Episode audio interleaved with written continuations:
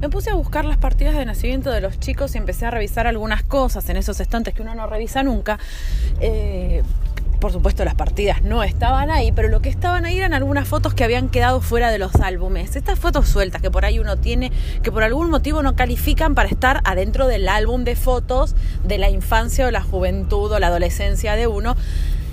Y me puse a ojearlas casi con un poco así como de, ay, qué lindo, qué nostalgia, qué bonito, qué tiempos aquellos. Y cuando las empecé a mirar con atención me di cuenta por qué no calificaban para entrar adentro de un álbum.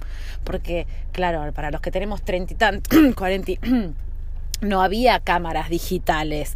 Eh, lo que teníamos eran las cámaras de rollo, o sea, te ponía tu mamá enfrente al sol en el patio, te sacaban afuera porque la luz adentro nunca era buena, te ponían enfrente al sol y te decían, mírame. Y vos decías, ¿cómo te voy a mirar si tengo el sol atrás tuyo, me da de frente en la cara?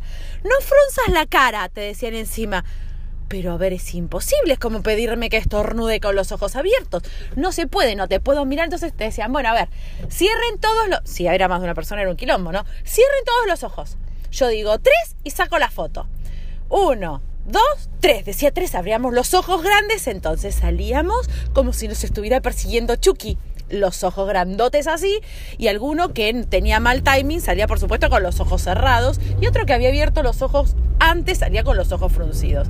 Pero ¿cuál era la ventaja? No lo veías hasta que no lo revelabas. Entonces te decían, salieron todos divinos. Listo, era una foto irrepetible por ir al cumpleaños de la nona, viste la comunión de tu prima y estabas todo listo. Y era esa la foto. Y por ahí había salido como la... Y yo siempre salía, siempre salía horrible.